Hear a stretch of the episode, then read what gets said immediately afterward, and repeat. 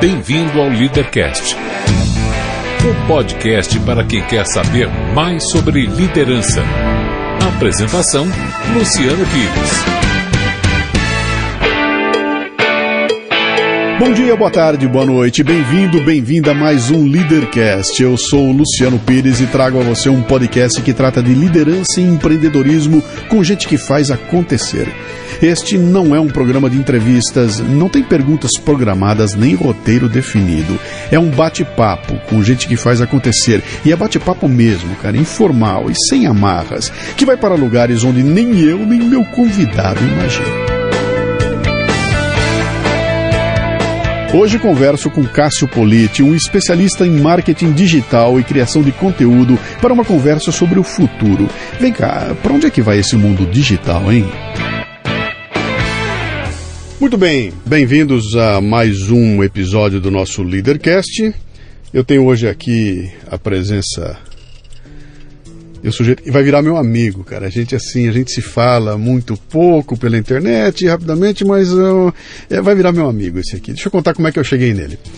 Eu fui assistir uma. Aliás, eu recebo os e-mails que ele publica há um bom tempo. E, e, uma vez um deles me atraiu, que era um curso, era um curso que falava sobre marketing de conteúdo, sobre redes sociais e tudo mais. Eu fui fazer o curso. E lá pelas tantas a gente dialogou ao longo do curso, gostei do que eu vi ali, passei a seguir com um pouco mais de, de, de cuidado. E um belo dia ele cria um podcast, né? Eu passei a ouvir o podcast, que tem umas coisas legais, e pô, deu uma chance da gente agora no começo do ano se encontrar. Falei, vem cá, vai, vem cá, vem cá, vamos sentar aqui e trocar uma ideia. E dessa ideia nasceu a, a, essa intenção de fazer um programa onde a gente vai discutir aqui um pouco de, evidentemente, liderança, evidentemente, é, empreendedorismo, mas muito de internet e dessa coisa fantástica que é essa geração de conteúdo para a internet.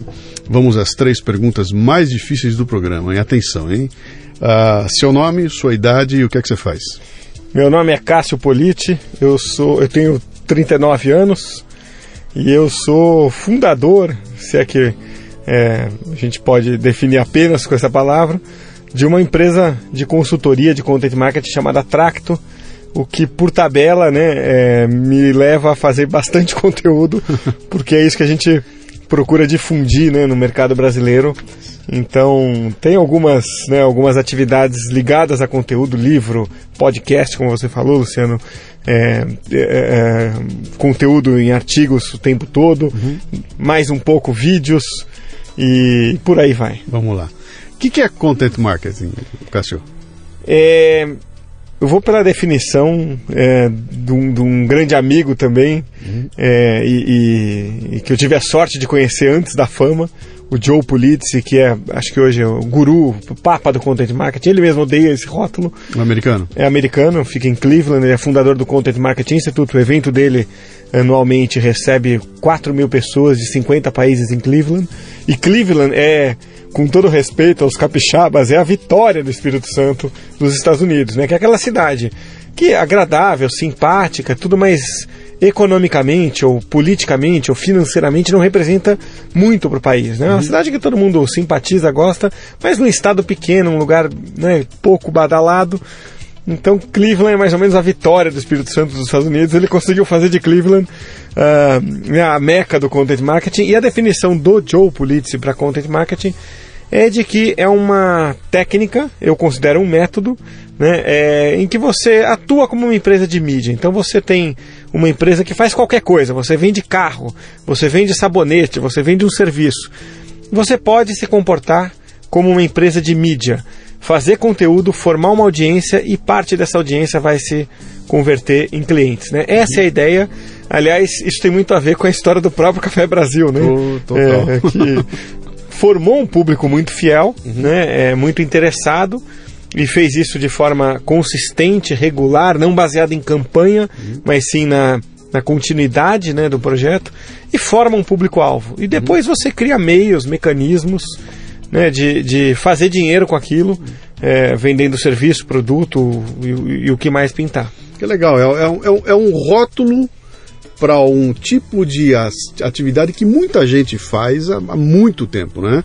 É, eu diria que se você for procurar na história do Brasil aí, tem, tem gente de content marketing desde que eu me conheço por gente aqui. A questão toda é que há um momento em que a tecnologia surge de uma forma tão brutal e muda toda a relação. Quer dizer, aquele, eu que era obrigado a, a me utilizar de da boa vontade de editores para poder fazer o meu conteúdo chegar até você, para poder fazer com que o meu livro que eu escrevesse chegasse até você. Eu precisava, eu dependia de uma editora, eu dependia do cara do jornal, eu dependia do, do dono da rádio me aceitar. Agora não depende mais ninguém. Eu aperto um botão e eu chego em você. Uh, uh, pelo meu, pelos meus meios, né? Quer dizer, isso é uma quebra de paradigma que é um negócio brutal. E quando eu digo você que esse, aí esse rótulo pode fazer todo sentido, né? Quer dizer, eu sou um, produtor de conteúdo e que sou dono também da, da, do processo que faz esse conteúdo chegar até você. Você que está ouvindo a gente aí, você está ouvindo através de um processo do qual, eh, no caso aqui, eu sou o dono, né? Eu sou o dono do podcast, eu produzo, aperto um botão e faço com que ele chegue até você sem ter nenhum intermediário no meio do caminho. Cara, isso é uma revolução, bicho. Eu não consigo me lembrar de outra revolução que eu possa classificar assim como tão importante para a história da humanidade como essa que aconteceu nos últimos, o quê, 10, 20 anos. Nem isso, talvez, talvez menos. É, se você pensar o que aconteceu no mercado da música, né, na, na indústria da música, pô, você tinha cantores, eu, eu mesmo conheci, eu sou natural de Santos, né? Eu falo, na verdade, São Vicente. Eu falo Santos para arredondar. é, e, e, São Vicente é onde acaba o capim, começa onde acaba o jardim, começa o capim. Sim.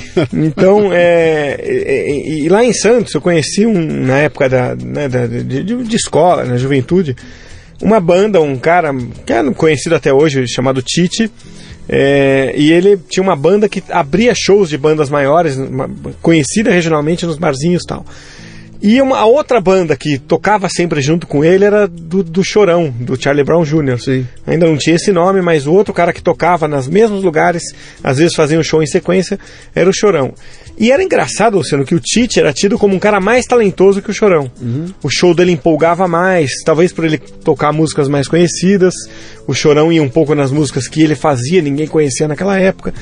Bom, resumindo, os dois foram contratados pela mesma é, gravadora e a gravadora decidiu que o Chorão faria sucesso e esse Tite não. Hum. Né? Quer dizer, é... pronto, acabou. acabou. É, o cara tá aí. Você já ouviu falar do Tite? Só se for o treinador, né? Sim, Porque sim. desse Tite, músico, você nunca ouviu falar, ninguém nunca ouviu falar. Uhum. Confesso que eu tive que fazer uma forcinha para me lembrar do nome dele. Agora eu não contei. Independente do talento que ele tinha. Pois é. Imagina hoje, né? É, poucos anos, 20 anos depois ele talvez estourasse no YouTube mais do que o Chorão. Sim. E talvez virasse um sucesso, como tantos que a gente vê uhum. nos Estados Unidos acontecendo, é, é, de artistas que. É, é, engraçado, a Taylor Swift conta num livro de content marketing é, que é, antigamente você precisava é, ter uma gravadora para uhum. fazer sucesso. Hoje você, você precisa fazer sucesso para ir para uma gravadora. Sim. Né? Quer dizer, e, então isso que a gente está falando que aconteceu com a música, aconteceu depois. Né? É, isso com a música já tem uma revolução de uns 15 anos, talvez, 10, 15 anos. Vai, vai acontecendo na comunicação, no marketing como um todo, né? Quer dizer, então, é, a empresa que detém o poder econômico para comprar mídia, é, às vezes é engolida, atravessada por uma que teve o poder, é, né, é, o, o, poder o acesso, de, de né? o acesso, comunicação, né? de persuasão, de formar um público e bater de frente com ela. Quantos uhum. casos a gente não está vendo assim? Sim. Quantos anúncios você viu na TV do WhatsApp até hoje, né? Sim, não, é, é, é verdade. É.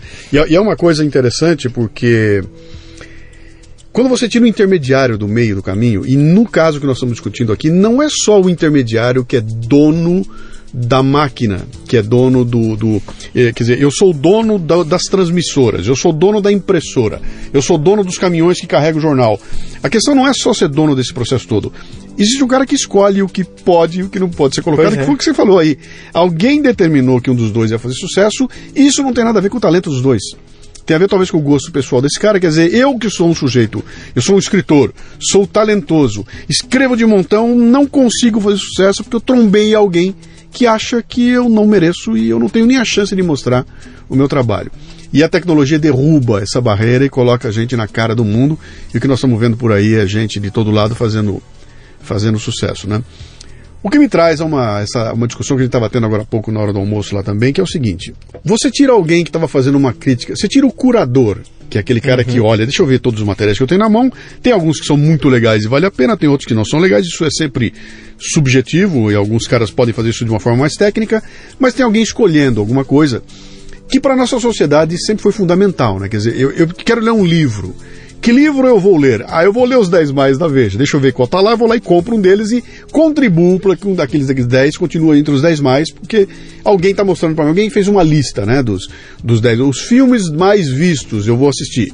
Qual é que eu. Ah, deixa eu ver quais são os que estão na lista do Oscar. Quer dizer, alguém fez uma curadoria e mostrou para mim o que eu devo fazer, o que eu não devo fazer, e eu vou atrás e vou seguindo aquilo lá, né? Ah, esse processo todo da internet derruba isso, né? Porque ele me bota em acesso a coisas que eu jamais conheceria eh, sem olhar uma publicação em algum lugar. Então, onde é que eu quero chegar? É bom ou é ruim tirar um intermediário do meio do caminho? E quando é que é bom e quando que é ruim tirar um intermediário do meio do caminho? Né? Você, com a tua experiência que você tem agora, que você está distribuindo conteúdo e criando a sua audiência, quando é que você sente falta de ter esse intermediário e quando é que isso é muito bom? Ou seja, tenho toda essa liberdade, é legal? Ou você se sente sozinho, desamparado? Eu sou tão pequenininho, cara, que por mais que eu faça, eu nunca vou conseguir fazer o sucesso que aquele cara faz porque ele tem uma coluna na rádio tal. Pô, eu precisava de ter um padrinho como aquele. Como é que você vê isso? É engraçado, nunca tinha pensado. Engraçado não, inteligente, porque eu nunca tinha pensado nisso, Luciano. É, é dessa forma, a gente sente isso em fragmentos, né, ao longo do, da, da vida profissional. Mas eu tenho comigo que é, as pessoas precisam, não, eu não diria de um curador ou de uma pessoa, mas de um grupo mais maduro que consiga liderar um pensamento, é, especialmente nos assuntos que são importantes para a nossa vida.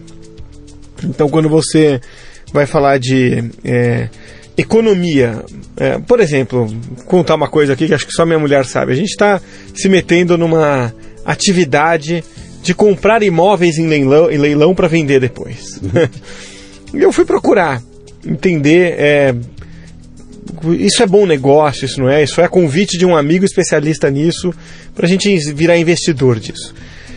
Aí você pega lá o blog de um cara que quebrou a cara e conta e você fala, cara, esse cara, pelo jeito como ele fez e o nível de profundidade que ele fez, ele quebraria a cara em qualquer coisa, porque o cara não está preparado para um, fazer alguma coisa séria. Então, é, nesse momento, ter a exame fazendo uma, uma análise uhum. em vários momentos, como eu achei. Se você der um Google, você vai achar ali a exame em 2010, momento de explosão imobiliária, depois em 2013, te dá mais segurança. Então, quando uhum. é um uhum. assunto sério. Agora, para você falar do carinha que foi contratado pela Folha, né, para ser colunista, que é uma coisa que você fala, legal, é, é interesse público, mas pô, na boa, não vai mudar muito a vida de muita gente. Você vai ter um novo componente ali para se divertir ou para criticar ou para debater, mas não vai, não vai te fazer ganhar ou perder dinheiro, não vai te fazer crescer ou decrescer profissionalmente. Aí nesse momento a gente não leva tão a sério. Uhum. Então eu, eu acredito que a formação dessas é, personalidades ou desses é, é, formadores de opinião, ela é é diretamente proporcional à importância que aquele tema tem na vida das pessoas. Uhum. Mas em todos os casos eu sou contra você eleger um grupo que não seja baseado em meritocracia. Né? Quer dizer, por quê? Ah, porque aquele cara é um juiz, ele tem o direito de falar negativo, eu não vou ouvir porque o cara é um juiz, porque ele tem um título, porque ele passou num concurso. Eu quero ouvir esse cara porque ele realmente ganhou, conquistou essa autoridade. Né? Uhum. Então, é, tem muito a ver com a autoridade, e aí, é, essa, não sei se eu estou sendo confuso aqui, mas essa, é, é, esse, esse equilíbrio às vezes fica comprometido, né? Quando você tem assuntos muito importantes sendo tratados de forma muito leviana. Sim. Né? E acho que você que lida com política, né, Luciano, vê isso acontecer muito, né? Quer dizer, quando pessoas que não conseguem enxergar o todo viram gurus né, de um grupo grande. Uhum. Quer dizer, é, é, então é o primeiro exemplo que eu falei, né? Pô, é um assunto importante, deveria ter gente séria formando opinião. E por algum fenômeno, alguma razão, você não tem. Não. Então aí eu acho que faz falta esse, esse grupo é, naturalmente eleito para falar do assunto. Eu te perguntei isso porque é o seguinte: existe uma tese aí no mercado e, e acho que muita gente que está ouvindo a gente aqui já ouviu falar isso aí, que é o seguinte: se você. Uh, se dedicar a um determinado assunto, se você ler alguns livros, se você gostar daquele assunto, por exemplo, plantação de magnólias no quintal da minha casa. Se eu ler vários livros, eu me torno um especialista nisso e, portanto, eu posso ser um gerador de content marketing, posso distribuir isso para todo Pois mundo é. e vou ficar rico. né? É. E aí, é tão fácil assim? Então, é, e, e é isso que é essa ideia que estão vendendo, né? É, eu, eu, eu adorei, tem uma frase que eu já te falei hoje, offline aqui, uma frase do Jay Bear, um- que é um outro especialista, um desses caras sérios que eu, que eu re- re- recomendo, o Joe Pulitzer eu já citei aqui, o Jay Bear, Bear é B-A-E-R, né, o sobrenome dele, que ele pergunta, você está fazendo conteúdo ou você está fazendo a diferença, né? É, claro que ler os livros ajuda, eu, eu- eu acho que o quadro é um pouco pior em content marketing, né, pelo menos na minha área. As pessoas que estão ensinando a fazer nunca leram os livros certos, ou, ou- ou qualquer livro, e nunca vivenciaram. Eles simplesmente leram blogs.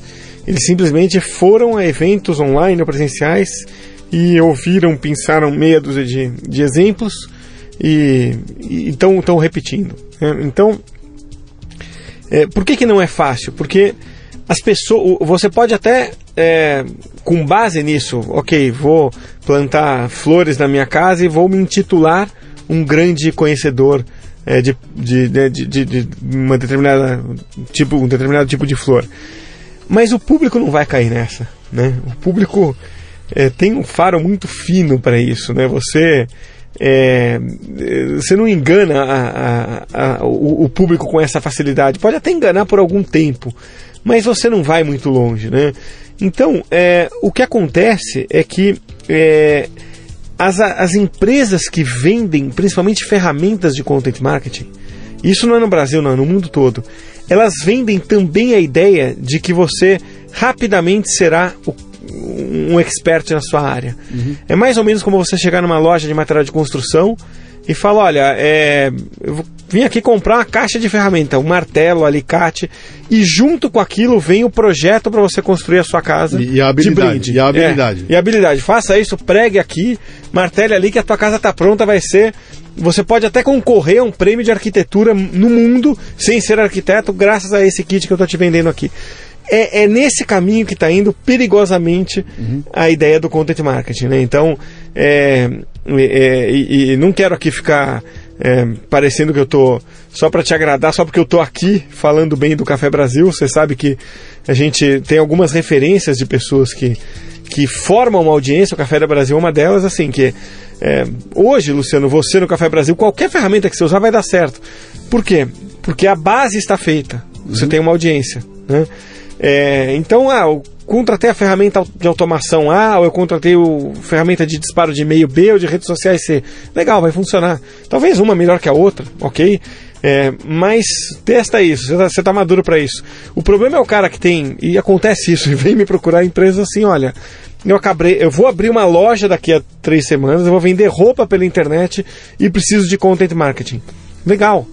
Primeiro passo, forme um público é, descubra, tente, teste, se aprofunde, vá, se, persista muito no seu conteúdo até, até a hora que você formar um público. Quer dizer que não é só montar um blog, botar as fotografias do meu pudim que eu faço em casa, que eu começo a vender pudim para todo mundo? É, aliás, tem o site pudim.com.br, que é, é um dos primeiros da internet. Quem, não, quem nunca viu, acessa o site pudim.com.br. É sensacional. Tem desde 1999 uma foto de um pudim lá. É isso só. É, é, não, não é. Apesar de que as, as empresas vão te vender essa ideia. É, fala lá de como é que faz. Põe uma receita de pudim que tá, bom, tá pronto. E não é, né, Luciano? A gente sabe quanto tempo leva. Porque você tem que construir autoridade. E isso, a internet não mudou o comportamento humano, né? não mudou as relações humanas. Ela pode ter viabilizado, acelerado, multiplicado, mas não mudou a essência das relações humanas. Então, quer dizer, aquele médico que é, não só te operou, operou alguém da sua família, e que é um palestrante, que tem um livro e que faz isso há 20 anos em hospitais renomados, ele se ele tem toda a condição de ser uma autoridade e formar um público. Diferente do recém-formado, do cara do, né, do, do residente que já começa a fazer conteúdo, fazer um blog. Por que será que ele não vai ter a mesma autoridade do que o outro? né? É, porque falta tempo, ele pode até acelerar isso, pode ser que com 5 anos de formado ele consiga ter tal autoridade. Mas não é só fazer o blog e botar a foto do pudim. Uh, deixa eu voltar um pouco agora na tua. Vou buscar a tua história. Você sabe que aqui a gente quer, quer conversar com pessoas que estão fazendo acontecer, né? Me conta um pouquinho da, de onde vem o Cássio. Você falou que você vem de Santos? Você estudou É. o quê? Fez o quê? Eu sou jornalista de formação, sou uma ovelha negra, acho que. É, sou jornalista que gosta de matemática, você acredita? Então. É, eu acho que eu sou. Eu ia falar que eu sou o único, mas o André Rosa, que trabalha comigo, quem faz o podcast comigo, ele trabalha comigo há 15 anos, ele é outro. A gente gosta de programação, de computador. Mas eu sou jornalista, é, morei em Santos, não sou santista de, no futebol, para desespero de 90% dos meus amigos, eu sou corintiano, que eles odeiam. É, Somos os dois, tá? Somos os dois. É, mas eu sou, é perfeito, eu sou né? corintiano do tempo que o Corinthians jogava bola, sabe? Aham. É, hoje aquilo não é mais futebol. Aquilo é, É, eu também coisa. freiei muito com futebol. Aquilo é outra coisa. Mas fui, fui fazer faculdade, Casper Libero. É, fui jornalista de redação por um bom tempo. E acho que essa é uma experiência muito válida ah, quando você realmente vivencia um ambiente. Eu trabalhei na CBN, trabalhei na Bandeirantes, trabalhei na, no UOL, no falecido Zipnet, é, na Transamérica, Gazeta Esportiva. É, e, e não sei, é, é, é, acho que nenhuma outra experiência, mesmo a agência de publicidade, trata conteúdo de um jeito muito mais comercial o tempo todo. Então, essa experiência de você vivenciar o conteúdo, a guerra interna pelo melhor conteúdo, isso hoje tem muito valor para mim na forma como eu encaro né, a, a- a atividade de content marketing e tento falar para os meus amigos jornalistas, eles não enxergam, a maioria não enxerga claramente isso, que o- a habilidade deles de fazer conteúdo tem muito valor para as empresas. Eles não se descobriram ainda, uns aos outros. Sim, eu, né? eu- eu concordo plenamente com você, sabe? Não, ninguém sabe ainda. Quem precisa não sabe que precisa e quem produz não sabe que produz aquilo que aquele lá precisa. É São isso. dois mundos ainda totalmente distintos que não se misturam e um, não se descobriram ainda. E, e por culpa do jornalista, porque o jornalista é, e, e- e eu sempre tive um, fui um pouco diferente nesse ponto, não- o que não me faz melhor do que né, é, é, não me faz um jornalista melhor, talvez só me conduzisse para um outro caminho. Que assim, eu nunca tive muito aquela, aquele pensamento do jornalista, o ranço do jornalista, que eu acho que é o grande mal da profissão. Que é aquela coisa de você ser meio sindicalista, de você ser meio Mal-humorado. mal-humorado. é, você pode ser tudo isso se você se aprofundar, né? É, se você for um cara que conteste, mas conteste com estudo, com base, com aí ok, né? Você vai dar uma, vai- você no fundo vai, vai discordar para contribuir. É, o jornalista não, ele, ele, ele se sente muito poderoso porque ele foi muito poderoso por um momento. Esse poder diminuiu muito agora.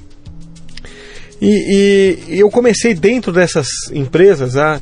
Assim, você ganha um salário de miserável, né? Quer dizer, pô, assim, lembrar quando eu tenho um pouco de saudade de redação, eu me lembro do Olerite, não tenho nenhuma saudade. a saudade passa rapidinho. Você Mas- você está falando um negócio legal que, que, que cola com aquilo que nós falamos no começo do programa, né? Por que esse poder? Porque ele vai escolher o que, que vai ser contado. Porque a mídia era assim. né? Ele é o cara que escolhe o que é que eu vou contar da história. Então houve um acidente de automóvel, eu vou lá, eu vou contar aquilo que eu vi. Portanto, a- as minhas escolhas naquele momento é que serão as escolhas transmitidas para a sociedade, né? Isso dá um poder brutal para o jornalista.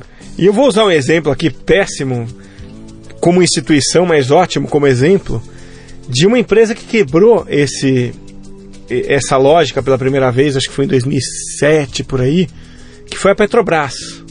Quando ela criou um blog chamado Fatos e Notícias, Fatos e alguma coisa, não lembro o nome, em que ela respondia para os jornalistas via blog.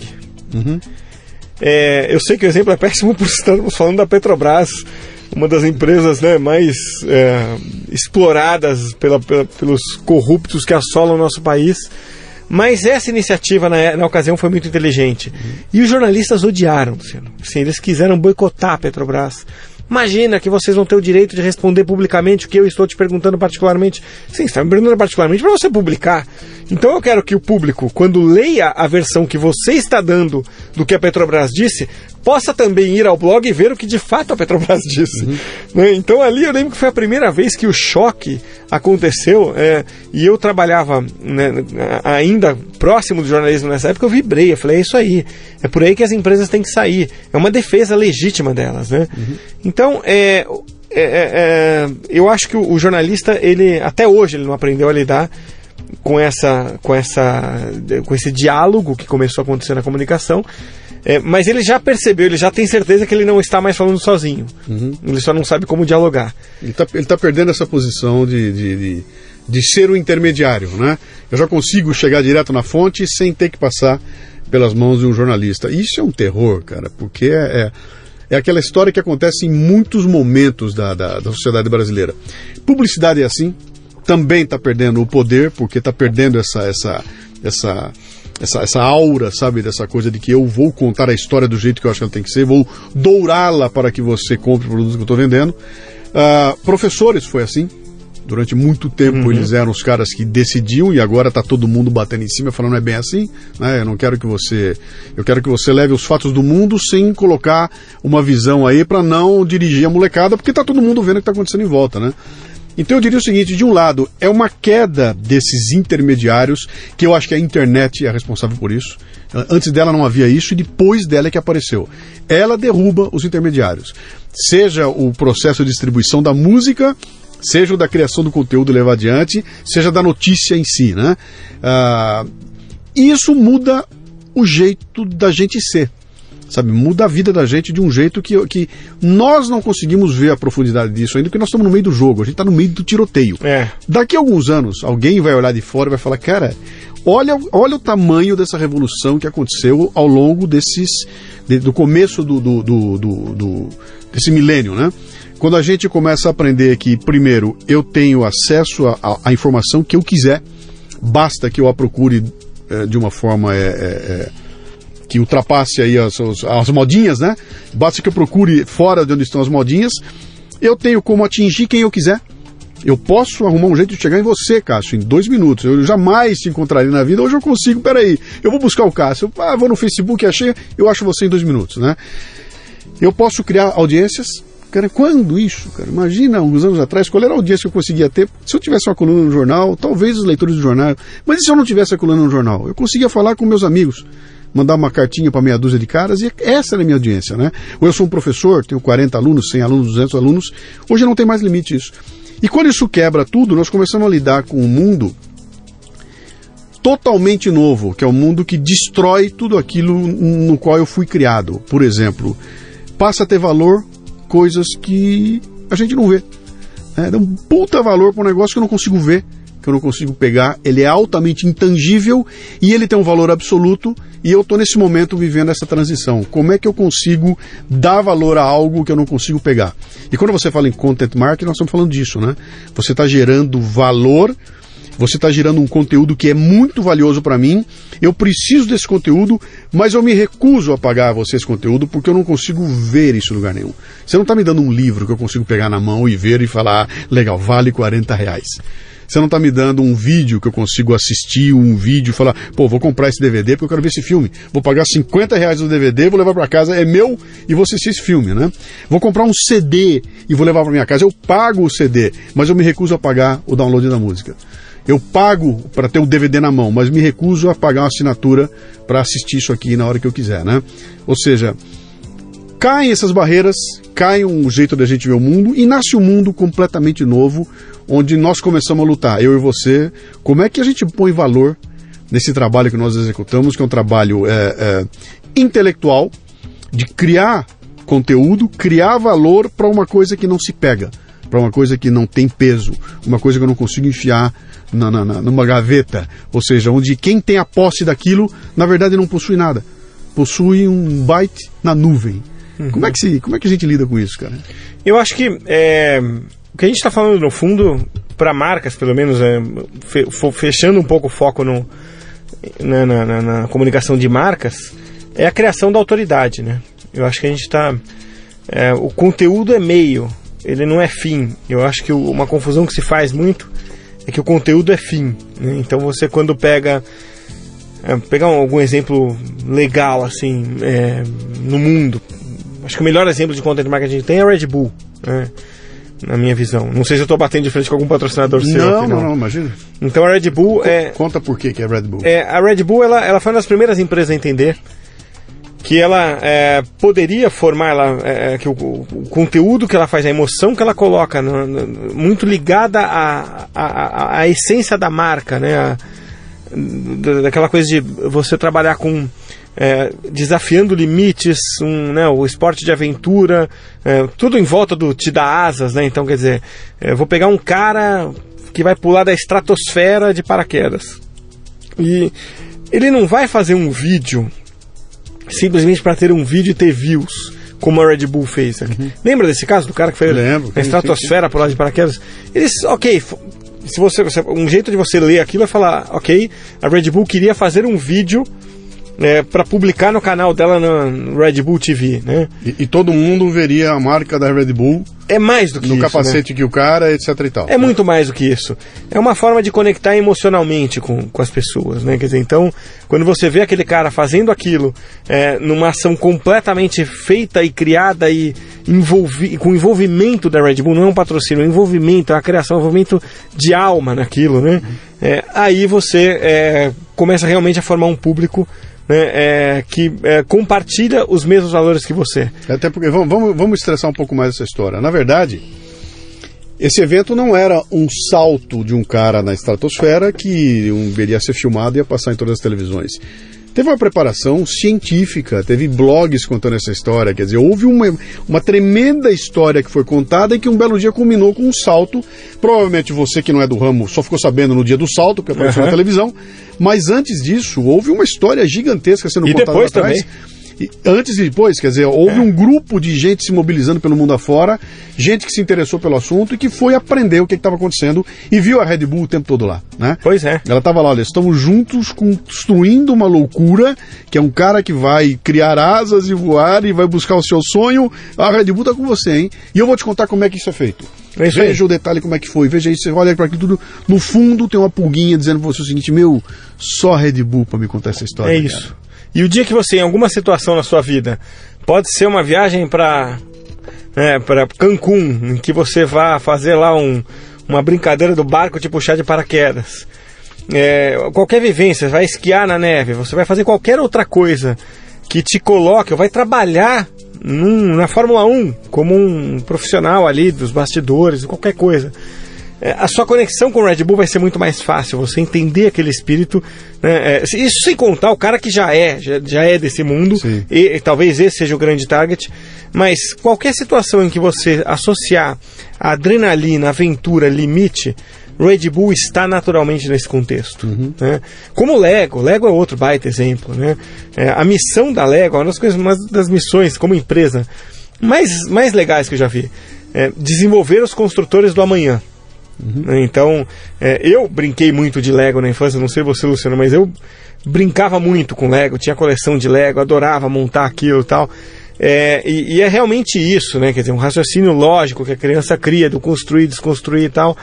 E tudo que Lego faz é, no seu conteúdo é voltada para isso, para você estimular esse sentimento, essa mentalidade nas crianças. Uhum. E Lego também é um caso, acho que pau a pau com Red Bull, que conseguiu colocar um filme no cinema e ainda concorrer ao Oscar né, de melhor uhum. trilha, é, com um filme de content marketing. Aquilo é content marketing puro, né? Quer dizer, uhum. a gente está falando num nível muito alto aqui. Às vezes quem está é, ouvindo a sim, gente. Tá, né? é, mas mas tá vamos um voltar, eu te dar, vou te dar um exemplo aqui que para mim é, é, é acabado, cara.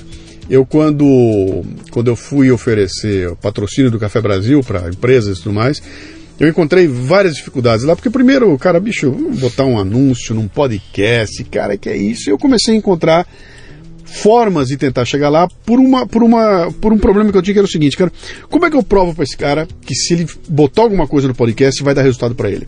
Eu só consigo provar para ele se ele receber esse resultado. Alguém tem que falar para ele que está dando certo. Esse alguém não pode ser eu, porque aí eu vou tá, estar tá repetindo essa coisa mentirosa que a mídia tradicional faz. Eu não vou aparecer no cara com umas planilhas malucas lá de audiência, porque o Ibope viu. Não. não. Eu quero que esse cara receba diretamente do ouvinte alguma demonstração de que está funcionando o, o podcast. Né?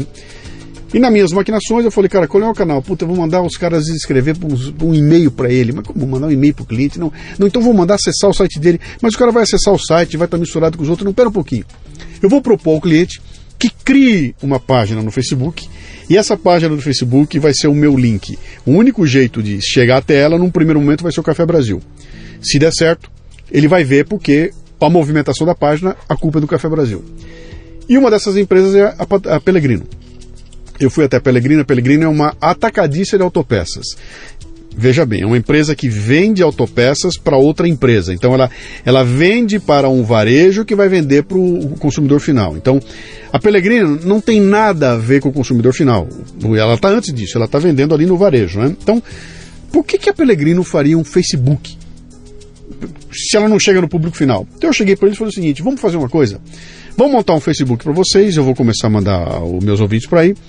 Mas é o seguinte, o teu Facebook não pode falar de tabela de preço, ele não pode mostrar produto. Ele tem que falar com quem usa o produto que você vende lá no final. O teu produto que quer? Ah, são autopeças. Legal. Vamos pegar o universo de quem dirige automóvel e vamos criar uma página no Facebook dirigida para quem dirige automóvel. Então, ela vai falar sobre a curiosidade do automóvel, sobre leis de trânsito, sobre tudo aquilo que está em volta desse universo e lá no finzinho tem a Pelegrino e eu vou passar a vender a Pelegrino como uma grande distribuidora de autopeças, também preocupada em distribuir conhecimento sobre pá, pá, pá, pá, pá. Bom, a página dos caras, que eu, eu diria que teria que ter 10 mil caras, tem 200 mil, sei lá quantos. Um volume de gente gigantesco, porque o trabalho que eles montaram ali passou a ser um trabalho de criação de conteúdos que são úteis a qualquer pessoa que está no mundo automotivo. Até para um pedestre ela serve, né? E você olha para aquilo e fala, cara, um Zé que viesse examinar isso aqui, fala, meu, quanto que tá vendendo de autopeças aqui? Eu vou dizer para você, nada. Nada. Mas está vendendo a marca da Pelegrino para o universo onde ela atua, de gente, porque tem muita gente indo lá e o cara vai na loja de autopeças e aí conversa com o cara da autopeças e o assunto que ele viu ali, isso faz uma amarração de universo total, sem falar do produto que ela está vendendo. Ou seja, não tem ali um anúncio, nenhum anúncio de produto que ela vende, só tem uh, textos e conteúdos do universo automotivo. Seja... Então, você vê como content marketing, Luciano, é falar do que você sabe, não do que você vende. Uhum. É, e é isso, né? Quer dizer, que vocês fizeram com a Pelegrino. Quer dizer, vocês falaram do que, ela, do que a empresa sabe, não do que ela vende. Uhum. É, e, e, é difícil você convencer o empresário a fazer isso, porque ele, é, a gente cresceu com uma cultura da propaganda. É, fale de você, jogue confete na sua própria cabeça, se elogie. É, e isso funciona, né? Quer dizer, claro, funciona quando você compra mídia que você tem 30 segundos ali no intervalo comercial, que a única, era a única opção de lazer nos 80 e 90, então estava o Brasil inteiro ali assistindo aqueles 6, 7 canais. Isso mudou, né? É, e, então esse exemplo que você está dando é isso, e, e, mostra que content marketing é muito intuitivo. Né? É, eu achei engraçado outro dia, eu vi na assinatura de um cara que escreveu um blog, que nasceu outro dia aí, não sei nem se continua, que ele é o criador do content marketing no Brasil. Opa! É, e eu, eu mandei um e-mail, não quis publicar nos comentários, mas falei, olha, imagino que você tenha pelo menos 120 anos de, de idade, né? Porque o primeiro exemplo de content marketing que a gente conhece, quer dizer, o primeiro não, o mais antigo, ainda vivo, é a revista The Furrow, que é, é, da John Deere, né, a marca de, de equipamentos agrícolas que eles têm uma revista que faz content marketing há 120 anos. Hum. É uma revista que poderia se comportar perfeitamente. Poderia ser uma revista, se você olhar na banca e falar, não, isso aqui é uma revista de, de alguma editora neutra aí que faz é, conteúdo sobre essa área que eles entendem para quem quiser ler. E, e, lá dentro a John Deere é uma grande anunciante uhum. e separando claramente conteúdo de publicidade. A vantagem é que a John Deere é uma anunciante premium, sempre, em todas as edições dessa revista. Uhum. Mas jamais vai ter uma matéria que engane o público, que fale que é, para isso, para esse cultivo, para essa lavoura, você precisa do nosso trator. Sim. Não, você não precisa. Você, eles querem realmente que você é, veja a John Deere por meio daquela revista como uma autoridade no assunto. Outro exemplo mais fácil de enxergar nessa linha é a revista da TAM. É, é, não sei se você sabe, mas em 2015 a New Contents, que é a agência que faz a revista da TAM, foi eleita no mesmo evento em Cleveland a melhor agência de content marketing do mundo, graças à revista da TAM. É, e, e, foi até engraçado que o, o, os sócios estavam, um dos sócios estava lá, né, é, e, e, o Beto, Beto Feres, E eu era jurado, eu sou jurado desse prêmio. e eu sabia do resultado, assim, dois dias antes, eu não podia falar para ele, né? E os caras estavam ali é, muito ansiosos pelo prêmio, porque sabiam do que, que aquilo representava para um país como o nosso, uhum. uma cultura completamente é, é, tomada pela publicidade. Você fazer uma revista de uma companhia aérea, que é um modelo criado nos Estados Unidos nos anos 60, se tornar referência mundial. Né? É, e só para te dar um exemplo de como o content marketing não tem limites, ou você pode dar qualquer nome, a gente está chamando de content marketing, marketing de conteúdo, inbound marketing, tem milhões de nomes para a mesma coisa, mas como isso não tem limite, a TAM é, ela não investe nenhum real na revista. Ela tira dinheiro da revista, ela faz dinheiro com a revista. Uhum. É, então, quer dizer, é, começa um nó no mercado aí em que quem é bom produtor de conteúdo começa a tirar proveito daquilo, né? Uhum. É, financeiramente. Então a, a TAM vende publicidade para outras empresas na revista, na revista dela, sim. E, e, faz, e paga a revista com isso, uhum. paga toda a produção. É, a, a, Red Bull que a gente citou tem uma agência de criação de conteúdo. Ela ficou tão craque em fazer vídeo que outras marcas contratam a Red Bull como agência uhum. ou como produtora hoje de conteúdo dela, né? A Marvel recentemente lançou uma agência para não só de não é que ela licencia o Homem-Aranha, o Homem de Ferro, os personagens dela. Não, ela cria a história para você. Você como marca, o Café Brasil, ah, quero fazer aqui uma série ou um conteúdo com esses super-heróis. Ok, contrate a Marvel que ela cria a história para você. Uhum. Então, é, esse exemplo do que você deu da Pellegrino é, é bem isso numa, né, num, vamos dizer, num um exemplo no tamanho de uma empresa como essa, é, que você vê acontecendo em empresas menores uhum. e você vê a mesma lógica acontecendo em empresas de âmbito mundial, porque a lógica é coerente. Uhum. Me fala um pouquinho dessa, da tua transição. Como é que foi, cara? Quando é que você sai desse mundo jornalístico para entrar nessa loucura internetica agora que a gente está envolvido? Foi, foi interessante. Eu, eu, eu, o salário era muito baixo. Eu estava na Transamérica e eu vendi dois anúncios lá. Eu fiz um acordo lá com eles, olha, tinha, tinha um acordo, na verdade, para todo mundo. Falando assim, quem vender um anúncio aqui tem 20% de comissão. É, eu passei um ano atrás de anunciantes. Sim. E lembro que no mesmo mês eu consegui, depois de um ano, quase um ano tentando, 11 meses tentando, fechar dois. É, não me pagaram a comissão. Na verdade, pagaram depois de muita briga, depois de muitos anos. É. É, e, e, e, me mandaram embora. Porque eu comecei a brigar, fui mandado embora, foi terrível, foi traumatizante. É, pô, e, Mas que área, que área era a tua? Esporte. Eu era radialista ah, esportivo. Você era radialista esportivo? Era, era Arrumou repórter um anunciante. Esportivo. E por isso eu fui mandado embora. Mandado, ótimo, bem porque é, é, é, bem brasileiro. É bem brasileiro. Porque, na verdade, coincidentemente, quando eu fechei a, a, o, anúncio, a, a, comissão passou de 20% para 5%. Uma coincidência enorme. eu, obviamente, não aceitei. E, enfim, uma briga dessas. É, porque rádio e agência de publicidade, dizer, redação e agência de publicidade, eu desconfio, sendo que sejam os, os dois piores é, ambientes é, de relacionamento interpessoal, assim. Eu, na verdade, eu quando eu, de, saindo de redação e trabalhando em empresa, depois eu ganhei uma noção de que aquilo era uma selvageria total e eu vejo que até hoje é, uhum. né, que é, é, é, é, quase que obrigatório em toda redação, em toda agência de publicidade, você ter panelinhas, você ter pessoas, é, você tem que pertencer a uma panelinha e uma panelinha odeia a outra tal.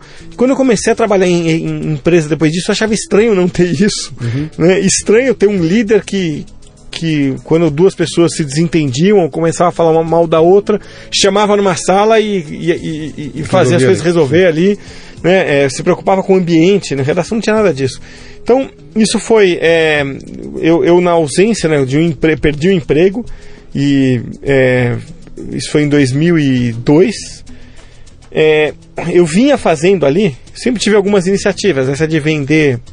É, vender anúncio tal. Uma delas, além de vender anúncio, era fazer curso para jornalistas. Então eu tinha junto com. Eu tinha uma empresa que é, fazia cursos livres, cursos rápidos para jornalistas então, os cursos eram geralmente durante a semana de manhã, era repórter esportivo, as coisas aconteciam sempre quarta-noite, fim de semana. Então eu tinha uma área de cursos que a gente fazia, é, jornalismo online, isso lá atrás, em 2001, a gente já tinha é, vídeo reportagem, alguns cursos assim. Bom. Você ministrava para quem isso? Pra, geralmente para recém-formado estudante de jornalismo. Como, como, receita? Você ganhava dinheiro Sim, ganhava. Ganhava. Ah.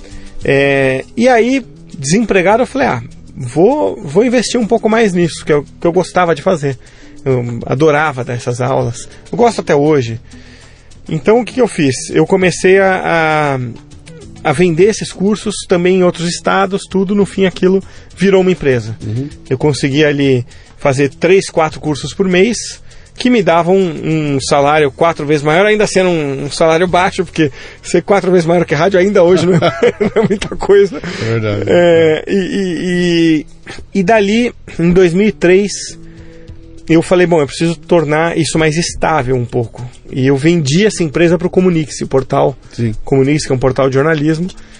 Fiquei oito anos no Comunix, que foi uma, né, uma, uma empresa que eu tenho é, muita gratidão, assim, pelo, uma, uma, lembrança muito positiva que, do que foi lá. Que também é um case, né? A Comunix é um case. De content marketing. De content marketing no Brasil, né? Que o fundador do Comunix, o Rodrigo Azevedo, eu sou muito suspeito para falar dele porque a gente acabou se tornando muito amigo, né? Amigo pessoal. Apesar de eu ter muito pouco contato hoje com ele, mas só, só porque a, a vida passa rápido demais, né? Uhum. É, é um cara que é, é, esteve à frente de todos esses no tempo. Todos esses que a gente citou, que vem agora com inbound e tal, ele é o cara que teve toda essa sacada sozinho, sem ter nenhuma referência fora, ele teve aqui. Né? Uhum. Ele falou: bom, se eu formar um, um portal para jornalistas, eu posso vender algumas coisas. No caso dele, o foco era mais assessoria de imprensa, vendendo um software lá de, de mailing de jornalistas, né? Um serviço que já existia aqui, ele aprimorou. Mas é, eu, eu, gostei muito, lá, lá foi uma experiência muito é, marcante para mim, porque foi essa transição da redação para a vida para o marketing, né? para uma vida profissional mais organizada, mais regrada. Então, é, eu sempre gostei muito de, como eu te falei, de matemática, de números. E ali foi o momento que eu pude é, é, executar isso, comunicação com gestão. Então o Comunique se capacitou muito, sempre tinha curso, sempre tinha consultoria, que é claro que ali você pega um grupo de 10, eu era diretor, mas tinha gerentes. Pegava um grupo ali de 15 diretores e gerentes. Dois ou três absorviam, levavam, iam a fundo naquilo. A maioria entregava o relatório lá de PDCA, disso, daquilo, porque era obrigado. E dois ou três, eu era um desses dois ou três, adoravam fazer aquilo. Em um certo momento ali, então eu fiquei oito anos no Comunix, quase oito anos, é, como diretor da área de cursos. Eles compraram a minha empresa, ela virou a, a área de, de cursos, na época chamava Escola de Comunicação, agora tem um outro nome, que, confesso que eu esqueci, é, mas tem um outro nome, a área de cursos online lá. É, e, e, a gente depois assumiu também a redação, porque foi uma, uma experiência né, de é, fazer a redação num, num modelo de gestão né, empresarial que dificilmente existe. Uhum. É, e aí, em 2010, eu comecei a me achar um gênio, né? Porque, pô, eu fazia, usava parte do conteúdo dos cursos como conteúdo da minha unidade, da, da escola de comunicação do Comunix. Então eu falava, pô, eu sou um eu sou brilhante por fazer isso, né? É, como, é que, como é que alguém é, é, é, não, não pensaria nisso? Você tem professores falando de comunicação empresarial, gerenciamento de crise. Deixa eu dar uma pitadinha de mostrar para o mercado que a gente entende disso. Uhum. Dando cursos gratuitos, fazendo artigos, fazendo isso, aquilo. Bom, resumindo, eu fui descobrir nos Estados Unidos uma empresa chamada Junta 42, né, Junta 42, não existe mais essa marca, de um tal de Joe Pulizzi, né, que era um cara que tinha uma empresa pequenininha começando. Eu comecei, era o Twitter também era uma novidade aqui, comecei pelo Twitter a trocar figurinha com esse cara. Falei, pô, que coisa interessante que você faz, tal. Vocês estão, bom, a gente aqui tinha essas experiências isoladas, a minha era uma, e obviamente tinha milhares de experiências isoladas aqui. E para variar, nos Estados Unidos já estava sendo transformado numa, numa disciplina, né, numa ciência. É, e aí eu falei para minha equipe, para especificamente duas pessoas da minha equipe, falei, olha, eu vou sair da, da, do Comunix e vou abrir uma consultoria né, é, para fazer isso, né, para fazer consultoria. Eu tinha feito pelo Communication MBA em Marketing na SPM, que me deu muita, muito lastro também. Então eu vou fazer uma consultoria é, por conta própria.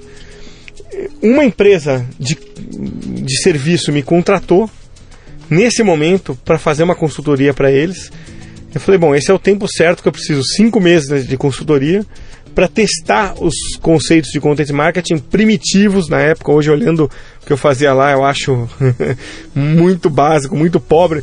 Já, já com um pensamento legal, mas muito limitado ainda. Sim. Mas era o que a gente tinha naquele momento. É, e aí, a partir dali, né, é, é eu comecei a vender a consultoria aqui. Só que vender consultoria de content marketing é um país que não tinha a menor ideia do que era content marketing. Né? Então, chegava nas reuniões, pô, a gente tem uma consultoria de content marketing. Não, não, a gente já tem uma agência de redes sociais aqui. É. Não, não, não é isso. É, não, então é de publicidade, também não também é. Também não, é publicidade, é AdWords, vocês fazem SEO, vocês fazem blog, vocês constroem página de internet pra gente? Não. É, é mais amplo tudo. Então, por uns, os primeiros dois anos, é, como eu trouxe duas pessoas que trabalhavam comigo e eram um pouco o coração da escola de comunicação né, lá. E eu tive a sorte de um cara, um gestor que entrou no meu lugar depois lá. É, ele, ele, indicado por mim, ele tinha um pouco de medo de tudo que eu fizesse, tudo que ele fizesse no Comunique-se depois de mim, que o sucesso do trabalho dele fosse acreditado ainda a, a mim hum. e, e, ao André, né, que hoje trabalha comigo. Então, um pouco do que a gente vê na política, né? Quer dizer, o gestor novo entra, e... sabe que está bem feito, sabe que a coisa está andando e Mas ele. Eu vou mudar tudo. Vou mudar tudo para ter a minha assinatura. É isso aí. E, e, tanto que o apelido dele lá depois eu soube que virou comandante esquetino, né? Pegou o transatlântico navegando.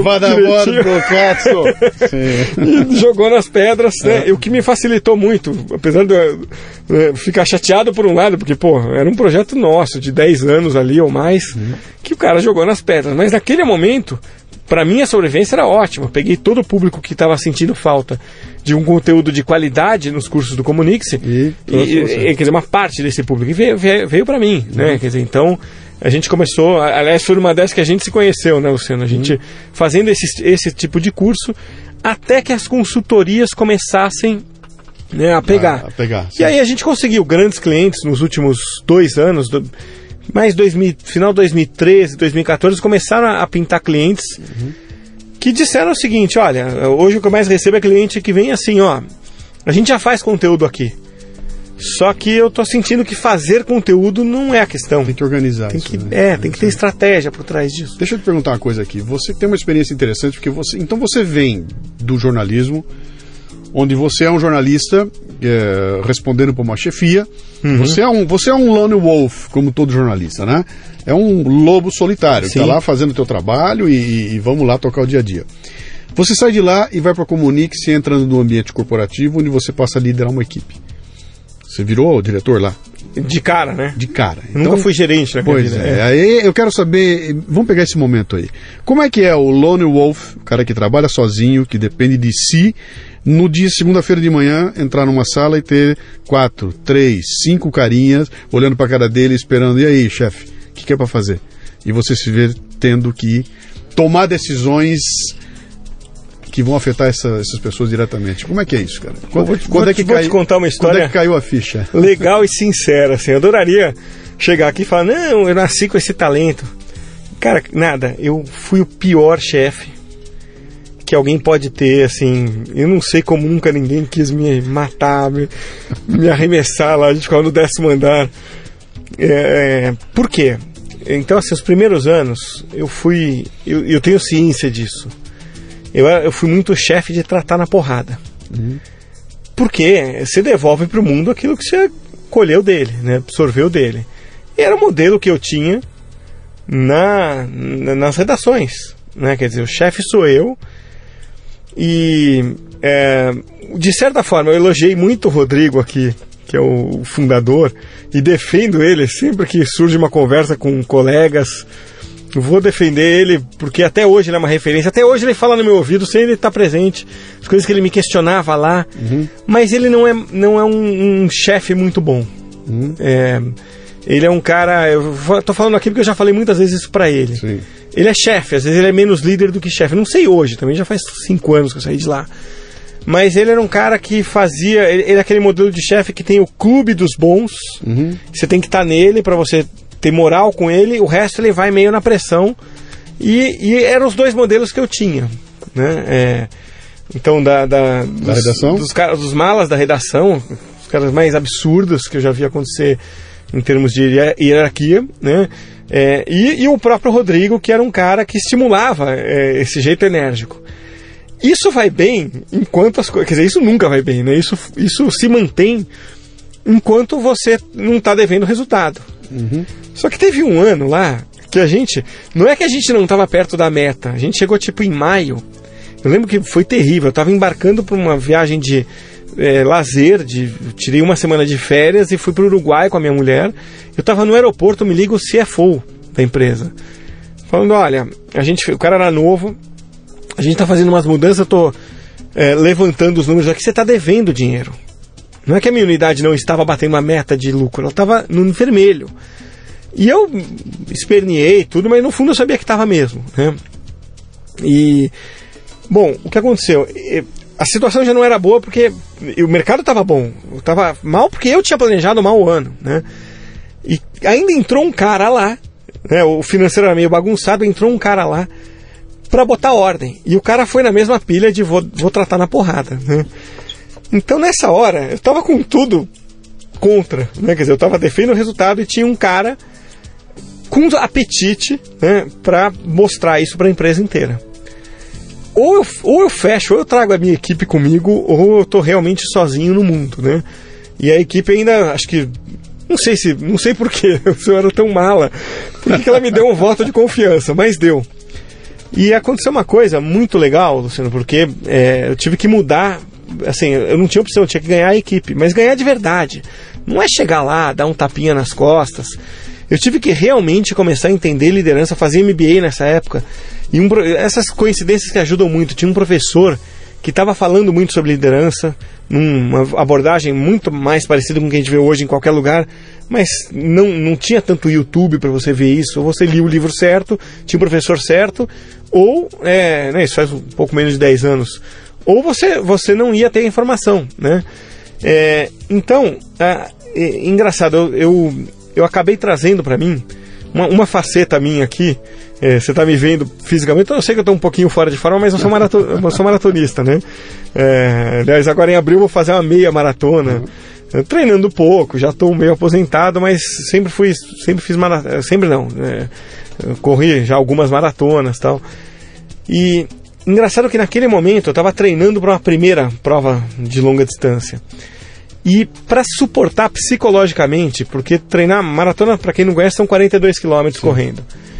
Para você suportar é, o treino físico, é- isso é, é relativamente tranquilo. Você vai pega um treinador que vai te dando em doses homeopáticas, você vai aumentando, faz um programa de treino.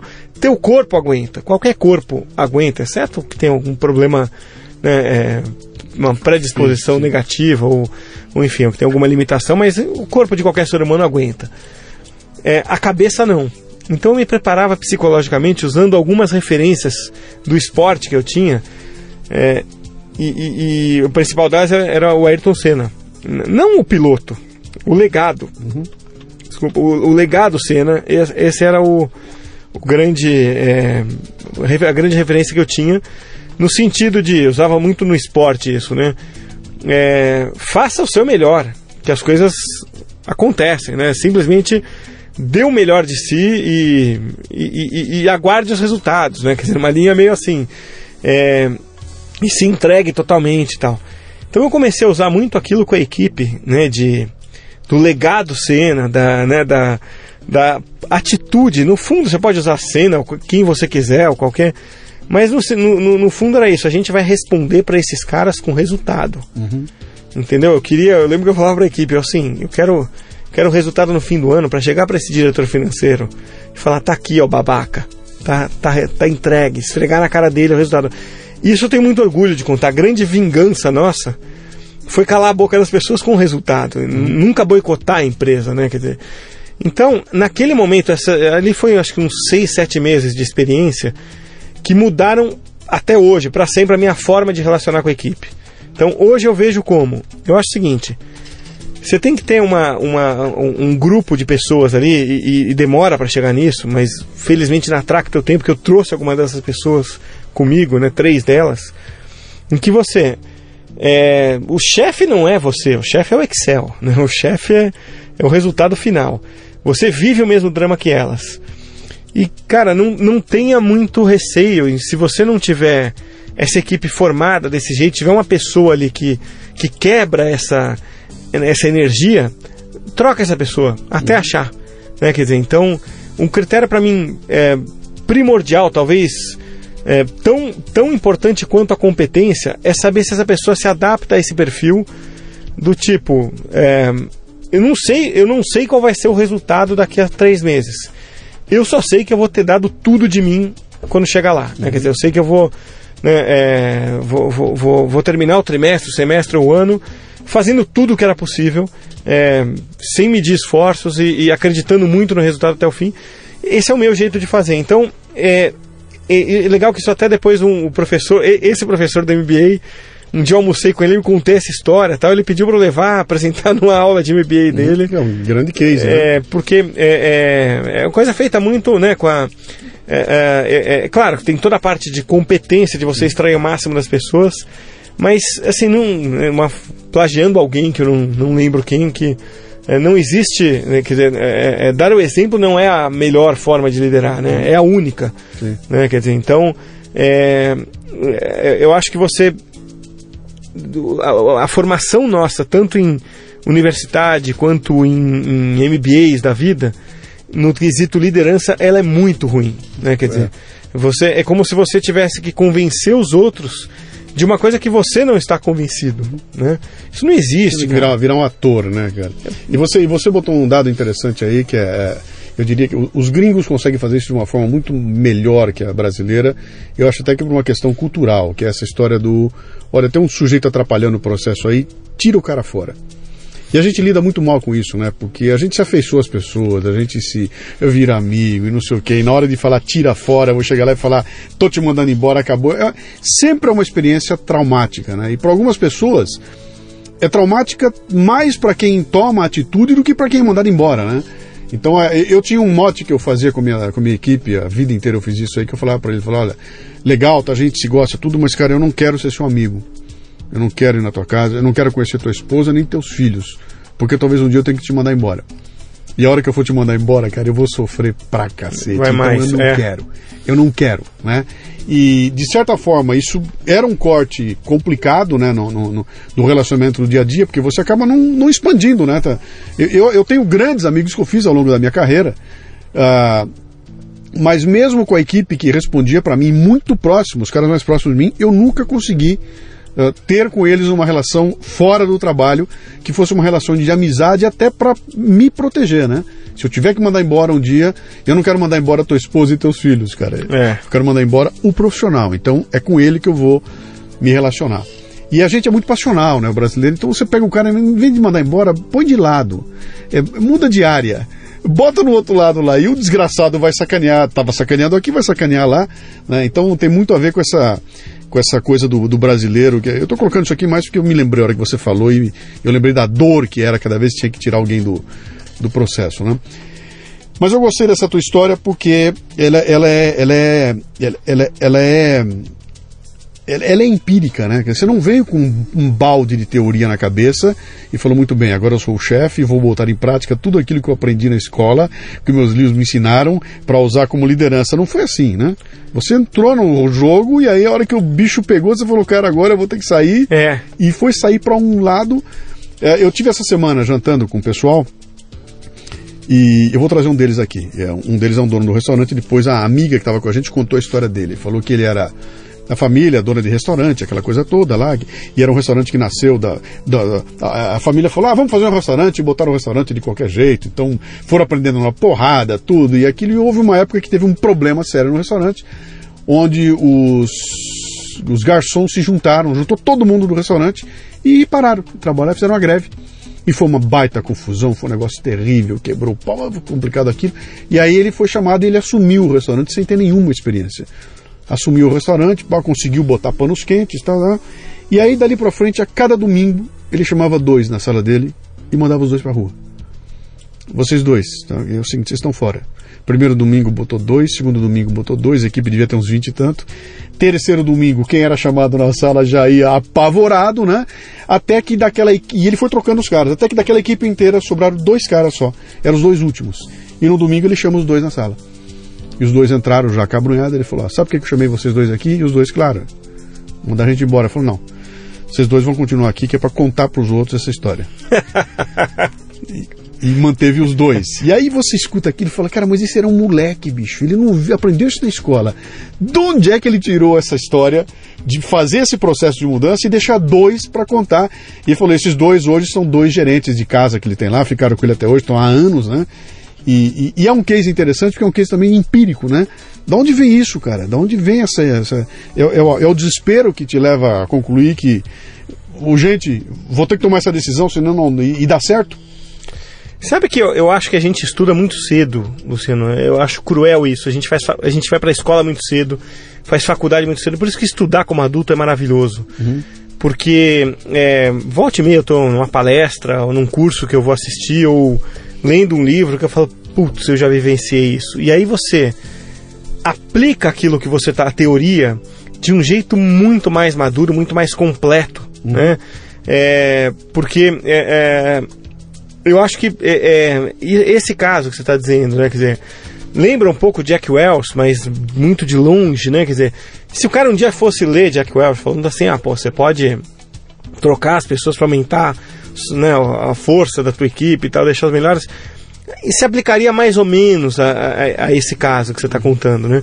Então, é, eu, eu acho que é um desperdício, o que é uma pena o que fazem mais no Brasil, no mundo todo, né, com o, com o jovem, que vê a teoria toda e depois foi na prática. A Sim. vida não é assim, você não aprende a andar assim, né? É, eu falo é, eu falo inglês porque eu aprendi na escola, né? É, na escola de inglês. Tudo bem, tive uma experiência quando muito criança eu morei na Nigéria, tinha algum contato com inglês, mas só vim aprender mesmo na escola. Depois eu fui aprender espanhol, depois de ter ido muitas vezes para a Argentina, ter tido um treinador argentino e que eu né, é, falava um portunhol, sabia algumas palavras, falava com muito sotaque argentino e fui estudar espanhol. E aí, aí é muito melhor. Você fala, puta, tá, falava esse verbo errado. Sim, você está vivendo tal, aquilo. Você está tá vivendo, aquilo. Você, quando o cara te fala uma palavra nova ali, você fala, não, beleza, isso aí é, essa uhum. palavra é fácil. É, é, então, eu, eu, eu, entendo que a, a educação, você, mais cedo você falou do, os professores como intermediários são, são um, um, crime, né? Eu concordo com você que a educação, o modelo de educação aqui é falido, esse modelo aqui no mundo, né? É, mas, é, de um ponto que você, você tocou, você falou né, é, agora há pouco de, putz, as pessoas, é, quer dizer, é, é, você, tem, você tem um aprendizado ali muito empírico, não vem com aquele caminhão todo né, de, de teoria que você, você é quase obrigado a praticar. Eu acho que esse é um ponto que é caracter cultural do brasileiro de ter pena de mandar as pessoas embora, é cultural do brasileiro, é, é mas o brasileiro tem um, um, um ponto é, também, é, além da pena de mandar embora para né, melhorar a equipe, é claro que eu tenho pena. Quando eu tenho que mandar alguém embora, acho que você sempre também vivenciou isso, eu também eu, sou, eu, eu não durmo direito na noite anterior. Uhum. Assim, eu sofro, eu venho sofrendo é, dias antes, por mais que seja a decisão correta, você sofre, você pensa na pessoa, não tem como, né? Claro. Fala, pô, o cara vai ter uma dificuldade daqui para frente e, pô, por mais. Por, às vezes você nem gosta da pessoa, mas você sente por ela, né? E tem um problema no Brasil, para tudo isso, que eu acho que é, vem da nossa educação lá atrás, que é, é você não olhar nunca o todo. Né? Eu acho que esse o grande defeito da nossa cultura, não sei se é o brasileiro ou se é o latino como um todo, e essa diferença que eu sinto para quando eu converso com o americano, a gente está aqui falando de qualquer assunto, de equipe. O que, que o brasileiro tende a pensar? Coitadinho daquele é. cara, você é muito mal, você não pensa nele, resolva o problema dele, muda ele de área, como Sim. você falou. o americano vai pensar, ou não digo americano, talvez se você não traça até mais do, do, inglês, né? Que por tabela do americano, do australiano, fazendo, assim, vem cá. Ok, eu lamento isso, mas eu tenho que olhar um pro, como Sim, um todo. Que é bom para todos. A, a minha responsabilidade aqui é a equipe. E você, Luciano, que fala muito de política, eu vejo é, é esse traço da cultura muito presente nas discussões políticas. Ah, vamos fazer o. Sem entrar no mérito aqui. Sei que aqui não teria problema, porque a gente vai concordar em 200% do que a gente for falar. Mas, ah, vamos fazer o bolsa não sei o quê. Uhum. Vamos fazer o, as cotas não sei o quê. Ok, você resolve um problema pontualmente de um pequeno grupo Sim. de pessoas e você bagunça toda a estrutura. Uhum. Né? Quer dizer, e no final você ainda vai dizer, olha, melhorou esse aspecto aqui. Você sabe que isso aconteceu ontem comigo, eu estava com essa discussão interna comigo ontem. É. Ontem eu recebi uma dica. Eu, tenho, eu sempre publico no, no, Facebook, eu boto lá um, hashtag enquanto isso, né? Hashtag enquanto uhum. isso. Só para dar uma ideia, eu, eu, defendo muito essa questão da liberdade individual e tudo mais, então no meu Facebook eu, eu faço questão, de, do mesmo jeito que eu dou porrada na, na do governo, do que tiver aí, etc e tal, eu também coloco iniciativas individuais que dão muito certo, gente que está fazendo acontecer por iniciativa individual. E são posts que fazem um sucesso brutal, cara. Às vezes uhum. botam ali, cara, é, é mil compartilhamentos, dois mil compartilhamentos, é uma coisa maluca aquilo, né? E ontem eu recebi um deles, outro deles, né? Um garoto, filho de pedreiro e doméstica, que entrou para medicina. E aí a foto do menino, numa cidadezinha no interior do fim do Brasil, a cidade em festa, toda a família em festa, porque, pô, o moleque é filho de um pedreiro, a família toda. Aí você vê a foto do pessoal, todo e um menininho todo feliz da vida lá, porque ele conseguiu entrar na, na, na, na faculdade como um dos dois cotistas. Ele fez 730 pontos e conseguiu o seu primeiro colocado, então ele ganhou uma das duas cotas, né? E aí eu olhei para aquilo lá e falei, cara, já botei o hashtag. Enquanto isso, aí eu li cota. Falei, pera um pouquinho, cara. Então vamos ver o que está acontecendo aqui. Do ponto de vista da conquista do garoto, da família do garoto, da cidade do garoto, da possibilidade de alguém que não conseguiria jamais entrar numa escola de medicina, isso é uma conquista maravilhosa, cara. É fantástico, aquilo é lindo, é, é, bonito de ver. A gente fica com o olho cheio de lágrima e falando, cara, olha o impacto que isso vai fazer e que vai, a mudança que isso vai causar, não nesse moleque, mas nesse moleque, na família dele, na comunidade dele. Isso é fantástico, cara. Maravilhoso, eu devia ter muito mais. Por outro lado, alguém deixou de entrar na faculdade lá na frente porque na cota perdeu para o menino. Talvez tenha até feito uma pontuação maior que a dele, mas não vai poder entrar porque a vaga dele foi entregue para o menino por causa de uma cota.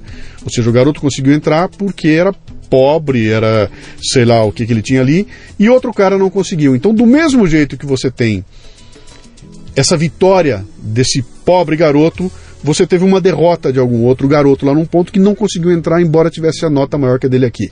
E esse entrou por causa da cota, esse aqui não entrou por causa da cota. E aí você olha para isso e fala muito bem. É, celebro o que entrou ou fico triste com aquele que não entrou. Ah, mas o que entrou é um pobrezinho. Chegamos no pobrismo, né? E o que não entrou? Não, o que não entrou tem outra chance. Peraí, quem te garante que esse que não entrou também não é um pobre? E que por ter dois liquidificadores a mais não tem direito à cota. Né? Quem foi que disse que esse aqui, que é um. Esse, esse branco pobre, perdeu para esse negro pobre porque a cota mandou dar para o negro e não para o branco? Né? Então, quando eu olhei isso aí, caiu o post, né? Eu ia botar o post e falei, cara, mas e agora? Eu, eu, eu celebro a conquista do, do, do, garoto ou eu vou contra esse negócio que bagunça o sistema todo, que é esse processo todo da cota, que tem aquela história toda da justiça social, e ah, podemos ir longe aqui, né? Eu estou colocando isso aqui para reforçar essa tua, essa tua questão de como é importante, você tem que olhar o todo, né? o que, que é melhor para a sociedade como um todo. Eu não tenho dúvida nenhuma que para aquela cidade, para aquela família, para aquele garoto, a melhor situação foi a cota. É. Eu não sei se isso é bom para o sistema o, o, o, educacional como um todo. Eu tô, eu tô muito, no, tô numa fase, Luciano, como consultor de empresas, a gente tem a maioria multinacionais, embora muitas empresas pequenas e médias brasileiras, mas eu estou nesse momento é, estudando muito e, é, é, a questão de métricas. Métricas versus indicadores, né? Assim, é, esse caso que você está dando, quer dizer, qual é. Eu, eu fico pensando, eu, eu, vou até. Falando, coincidentemente hoje, hoje, antes de vir para cá, também uma pessoa, uma amiga inteligentíssima, pensa um pouco diferente de nós no que tange política, mas inteligentíssima, ela é completamente a favor de cotas. E, ok, uma discussão saudável, polêmica e saudável, mas ela colocou o seguinte dado: cresceu 200% o número de negros nas universidades. Ok? Então, vamos lá, isso é um indicador. É, o indicador ainda me parece um pouco é, desenhado para induzir a erro, né? Pra, porque se você quisesse realmente dar o número, você ia dizer que subiu de 1 para 2%, 1 para 3%, ou de 2 para 6%, eu não sei, queria ver esse número, né? Uhum. É, porque é fácil. Sim, se você tem um e agora tem dois, subiu 100%. Exatamente. Sim. É isso aí. Né? Quero, quero, quer dizer, eu me tornar três vezes mais rico nos próximos 20 anos é fácil. Sim. Quero ver o Zuckerberg fazer isso. Né? Uhum. É, então, porque desse jeito é fácil calcular. É fácil botar um número, um percentual grande ali. É, agora, o, o, então esse, é, esse número é indicador. Indica que há mais negros. Ponto. Né? Você simplesmente é, tem essa informação.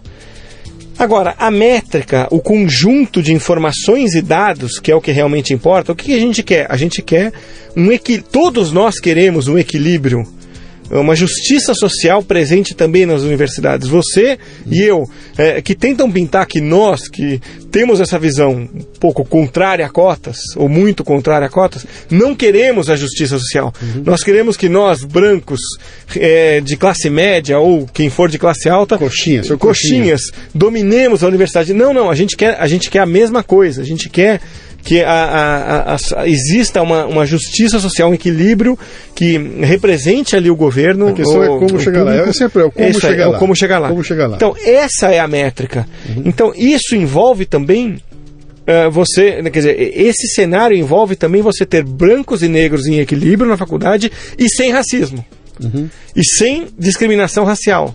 Esse é um outro componente que as cotas não, não ignoram. Uhum. Né? Quer dizer, então, a partir do momento em que você tem 5 agora em vez de 3%, ou 10 em vez de 2%, ou 10 em vez de 4%, em vez de 4% de negros lá, você resolve um problema e você fomenta outro, uhum. muito maior, que é o problema do próprio racismo, é o problema da qualidade de ensino, né? É, e, e, enfim, é o problema de você é, utilizar meios artificiais, é, sinalizando para para as minorias ou para os excluídos que esse é o caminho. Uhum. Né? É, então, a métrica disso aí, né, quer dizer, que a métrica é um conjunto de dados e de informações, essa foi para o espaço, essa está perdida para sempre. Uhum. Né? Em troca de um indicador que, que deveria ser né, apenas um componente dessa métrica. Uhum. Então, é, é engraçado pensar nisso, né, quer dizer, quanto mais eu estudo meios e fins, mensuração de resultados, olhando sempre meios e fins, é, mais fácil fica aplicar isso a qualquer situação na vida. Uhum. Né? É, pô, você quer que a sua empresa cresça. O que, que é crescer? Né? É, não, é faturar mais. Eu faço muito esse exercício com clientes. Sim. Só isso significa então que você é, pode, por exemplo, é, deixar de lado a qualidade do que você entrega, abrir mão, entregar um produto né, de fácil venda com baixíssimo valor agregado, estourar de faturamento num mês, num ano bater aquela meta e comprometer o resto da história. Muitas empresas fazem isso. Uhum. Né? Seria, é, te conduz para o caminho fácil. Né? Quer dizer, isso é um e, indicador. E, e, orgulhosamente diz que aumentei o meu faturamento. Né? Aumentou. Né? Aumentou, aumentou, aumentou, aumentou, mas, cara, a custa de de, de, vender o teu futuro. Sim. Né? De, e, e, o futuro, não estou falando lá daqui a 30, 40 anos, estou falando no futuro agora, né? o uhum. futuro próximo. Né? A gente vê empresas fazendo isso, trocando um ano, um trimestre às vezes de resultado né, é, por uma década de, né, de, de, problemas, de perda de posicionamento, perda de força da marca. Reputação. reputação. Então, é, destruir é muito rápido, muito fácil, né? É, e, e é, a gente vê agora agências que cresceram, agências de publicidade, já que a gente falou delas, uma agência de um grande amigo é, que vinha bem, fez campanhas homéricas e foi crescendo, crescendo, crescendo, brigando por prêmios. Tem um diretor na cadeia né? Quer dizer, foi solto esses dias. É, é, bom, esse assunto é público, eu posso falar o nome aqui. Uhum. A, a Borg Lowe, né, o Zé Borg, que é um dos fundadores, uhum. é um amigo. é, pô, por um, por um envolvimento em, em contratos fraudulentos com a Caixa tal. Uhum. Quer dizer, a- crescer a troco de quê, né? Quer dizer, acabou, a gente está aqui. Ué, não estamos aí com né? o BG Pactual na frente da gente aí, com Pois os é. maiores cases de sucesso do mercado financeiro brasileiro, onde o presidente vai para. Presidente, não, não era presidente, mas era um. O dono vai, vai para cadeia e aquilo desmancha de uma hora para outra, né? Cresceu, né? Naquele Cresceu, período sim, cresceu. cresceu Faturou, bastante. quer dizer, Legal. cresceu não, faturou mais. Sim. Mas e o crescimento? E o que vem tudo em volta? Esse tema, esse tema de métricas e indicadores é fascinante. Ele é fascinante, cara. Acho que eu assim, vou ter que te trazer de volta. Pois é, deixa, deixa eu ganhar mais corrida com isso. Vamos lá. Legal, Cássio, a gente já está chegando no final aqui. Eu vou só. Só para vocês entenderem, a, a Tracto, que é a empresa do Cássio, é uma empresa que cuida dessa questão toda do. É- Ele tem uma preocupação com a inteligência por trás dessa questão do, do content marketing e tem muito conteúdo no material deles. Eles têm uma newsletter muito legal, tem um podcast muito legal. Obrigado. Para quem está interessado em conhecer esses meandros, saber como é que funciona, eu recomendo grandemente que acessem, bota o teu e-mail lá, faça contato com eles lá, porque vem um material de altíssimo nível. Por favor, o merchan está feito. Você dê os endereços agora para o pessoal chegar até você. Tá bom, é tracto.com.br. A gente tem. É, no próprio site tem todos os, os links ali no menu para podcast, para receber a newsletter. A gente tem um aviso quando você se inscreve para receber a- um material nosso ali, baixar um- uma pesquisa, a gente avisa, ó, a gente não vai ficar te bombardeando de e-mail depois não. Pode pôr e-mail tranquilo aí. Sim, não tem, não tem inbound, não, Não tem, tem, outbound, não tem Não rebound tem. lá, não tem. Não, a gente tem um opt-in e um opt-out. Você quer receber newsletter, sim. Sim. Quer receber é, é, e-mail marketing com oferta comercial? Não. Uhum. Né, Então, é tracto.com.br e, e lá tem todos os, cam- os caminhos né, para isso. É um conteúdo que a gente faz. A gente já reinventou várias vezes o conteúdo, hoje ele é muito é, focado em, em informações, são textos sempre mais curtos, objetivos, com alguma informação, algum dado interessante relacionado a content marketing, Não, é- que a gente publica uns dois ou três por semana. É ali. muito legal. Eu leio, eu escuto o podcast e tudo e recomendo a vocês que, que vão lá conhecer. Grande Cássio, muito obrigado pela presença no Leadercast. E não vai ser só essa, não, cara. A gente vai ter que fazer uma bagunça. Eu quero trazer você e o teu companheiro lá, o André, né? O André Rosa, Botar os é. dois aqui, a gente fazer uma rodada aqui de. de Bom, vamos de deixar combinado então de gravar um podcast Content Marketing Brasil aqui. Tá feito já. Tá? Já Tá feito combinado. já. Tá combinado já. Mas obrigado pelo convite, É Luciano. isso. Um abraço. Valeu, mais. um abração. O Leadercast chega até você com o apoio da DKT do Brasil, que possui a maior linha de preservativos e géis lubrificantes do país, com a marca Prudence. Além disso, a empresa se orgulha de contribuir com a DKT Internacional, que mantém 21 programas de marketing social em 19 países. Quando você compra um produto da DKT do Brasil, está ajudando a financiar projetos de planejamento familiar e prevenção às doenças sexualmente transmissíveis no Brasil e no mundo. Visite o facebook.com barra DKT Brasil. Na hora do amor, use prudência.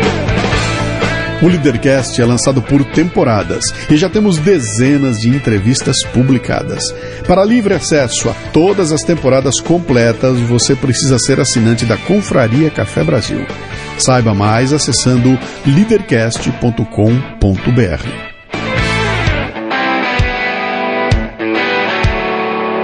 Você ouviu o Leadercast com Luciano Pires. Mais uma isca intelectual do Café Brasil. Acompanhe os programas pelo portal cafebrasil.com.br.